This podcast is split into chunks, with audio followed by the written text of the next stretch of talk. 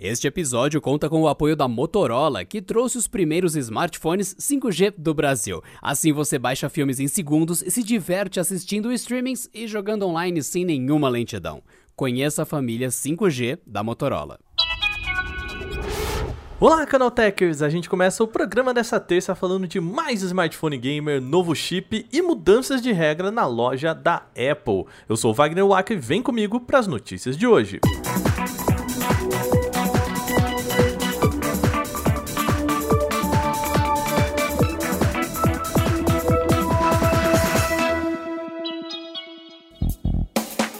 Smartphones gamers estão caindo no gosto dos usuários. Agora é a vez da Xiaomi entrar nessa brincadeira. A empresa anunciou o Redmi K40 Gaming, o seu modelo voltado para quem curte jogar no celular. E a boa notícia aqui é que ele oferece uma opção mais barata para o setor. E já já a gente fala do preço, antes vamos falar do que ele tem de legal. Como smartphone gamer, duas coisas são bem importantes aqui. Primeiro, o processador parrudo, né? Aqui a gente tem o Dimensity 1200 da MediaTek, o que coloca aí o Redmi 40K Gaming como o primeiro smartphone gamer a não usar o Snapdragon 888. O chipset da MediaTek tem poder de sobra com 8 núcleos e bastante potencial gráfico. Outra característica importante aqui também é a tela responsiva. Por isso, o Redmi K40 Gaming conta com o display em AMOLED em 120 Hz. A última característica importante dele também são os botões físicos nas laterais do aparelho aí, que funcionam como gatilhos em jogos, coisas que a gente já viu em outros modelos gamer. Bom, e o preço, né? O Redmi K40 Game tem versões entre 6 e 12 GB de RAM e 128 e 256 GB de armazenamento.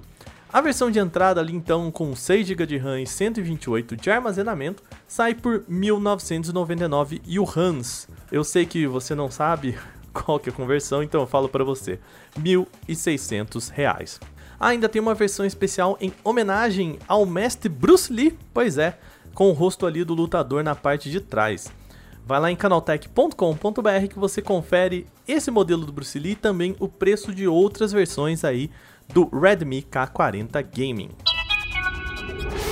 Depois do sucesso do chip M1, a Apple já pode começar a fabricar o sucessor deles, o chamado chip M2. O site Nikkei Asia disse ter conversado com pessoas próximas ao projeto que confirmaram que a Apple não só já tem uma nova versão, como também já está avançada aí no cronograma do chip M2. Assim, ela já pode começar a fabricação em massa desses chips já em maio.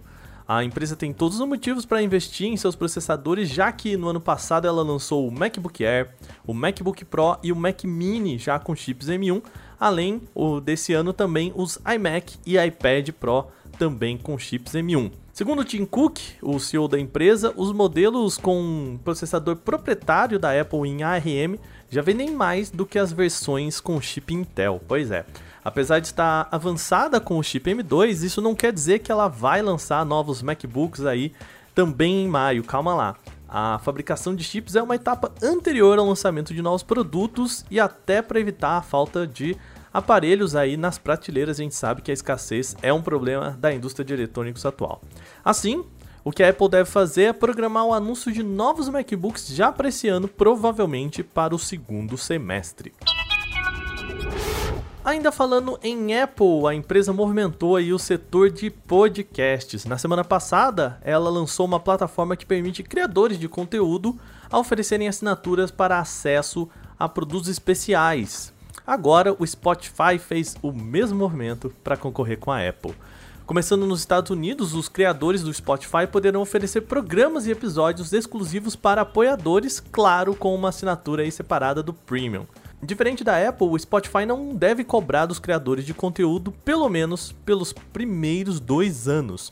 Depois disso, o Spotify fica com 5% da receita arrecadada, o que é já uma vantagem se a gente comparar com a Apple, que deve comer aí 30% da receita dos podcasts. A ferramenta ainda está em um momento de teste só lá nos Estados Unidos e ainda também bem reduzido, só para 12 criadores de conteúdo por enquanto.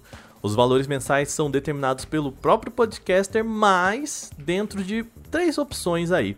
Elas variam entre 2 dólares 99 centavos, o que dá 16 reais, 4 dólares 99 centavos, que dá 27 reais, e 7,99 dólares aí, o que dá o equivalente a 43 reais por mês. Ainda em testes, portanto, a gente não tem uma data nem se a ferramenta vai chegar para usuários brasileiros. A Apple está mudando algumas regras para sua loja dentro da App Store.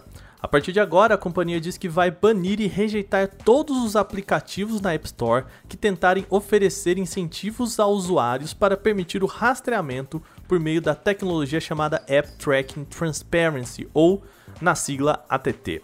Ou seja, quem tentar pagar pela privacidade dos usuários não vai ficar na loja da Apple. Além disso, aplicativos que usam qualquer técnica para levar o usuário a habilitar o rastreio pode entrar aí como desrespeito à norma e implicar em punição, ou seja, pode também ficar fora da loja da Apple. Isso faz parte de uma série de mudanças introduzidas junto com o ATT aí no iOS 14.5 e também no iPadOS 14.5. Com a atualização, fica mais explícito se o usuário está sendo rastreado. Por exemplo, antes um desenvolvedor poderia colocar a permissão de rastreio nos termos de uso, vulgo aquele monte de letrinha que a gente nunca lê, sabe? Agora não, agora é preciso enviar um pop-up obrigatoriamente para informar ao usuário que o aparelho está sendo rastreado. A mudança tem tantos detalhes sobre o que pode e o que não pode fazer que a Apple até lançou um manual para explicar para os desenvolvedores o que, que eles podem fazer para ficar dentro das normas. Quer saber mais detalhes? É só visitar canaltech.com.br. A gente continua ainda falando de Apple, mas agora é um assunto um pouquinho mais leve. Uma pesquisa da empresa YouGov entrevistou cidadãos norte-americanos sobre o interesse em smartphones dobráveis. O resultado é que os usuários da Apple foram os que se mostraram menos interessados nos dobráveis. Do total, 47% de quem já usa um aparelho da Apple disse ter só um certo nível de interesse. Desses, 13% só falaram que tem muito interesse em um aparelho dobrável, ou seja, o resto falou que não se interessa nem um pouco por um aparelho com tela que dobra. Em comparação, a turma da LG, olha que ironia, né? Foi a mais empolgada com a tecnologia. Entre eles, 31% disse ter interesse em aparelhos dobráveis, sendo que 59% tem qualquer tipo de interesse em aparelhos dobráveis. A pesquisa não levantou os motivos para isso, mas a falta de um Smartphone com iOS aí com tela que dobra pode afastar quem gosta do ecossistema da Apple. Isso pode mudar no futuro, já que rumores recentes apontam que a Apple já estaria trabalhando no seu dobrável. Se essas expectativas se confirmarem, o modelo desse tipo da Apple deve chegar só em 2023 e aí lá a gente pergunta de novo qual que é o interesse da galera, né? Por enquanto, sem dobrável da Apple. E antes do nosso programa chegar ao fim, só para não passar em branco, vamos lembrar que o Microsoft Teams caiu na manhã de hoje. Pois é, se você utiliza o serviço e sentiu o programa travar um pouquinho quando você começou o trabalho, saiba que você não estava sozinho.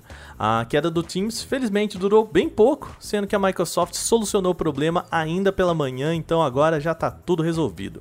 Agora sim, o nosso programa de hoje vai chegando ao fim. Lembre-se, você pode enviar comentários, sugestões e críticas sobre este podcast para podcast@canaltech.com.br, lembrando Canaltech com CH no final. Manda o seu recado falando o que você quiser sobre o nosso podcast, dúvidas, reclamações, enfim, o que você quiser. Esse episódio foi roteirizado, editado e apresentado por mim, Wagner Waka, com supervisão de Patrícia Gnipper. O programa também contou com reportagens de Diego Souza, Alveni Lisboa, Igor Almenara e dessa vez eu também assino uma das notícias. A revisão de áudio é também da Mari Capetinga. Agora a gente vai ficando por aqui. Um bom restinho de terça para vocês. Lembre-se, fiquem em casa e se cuidem. A gente se fala amanhã de novo. Até lá!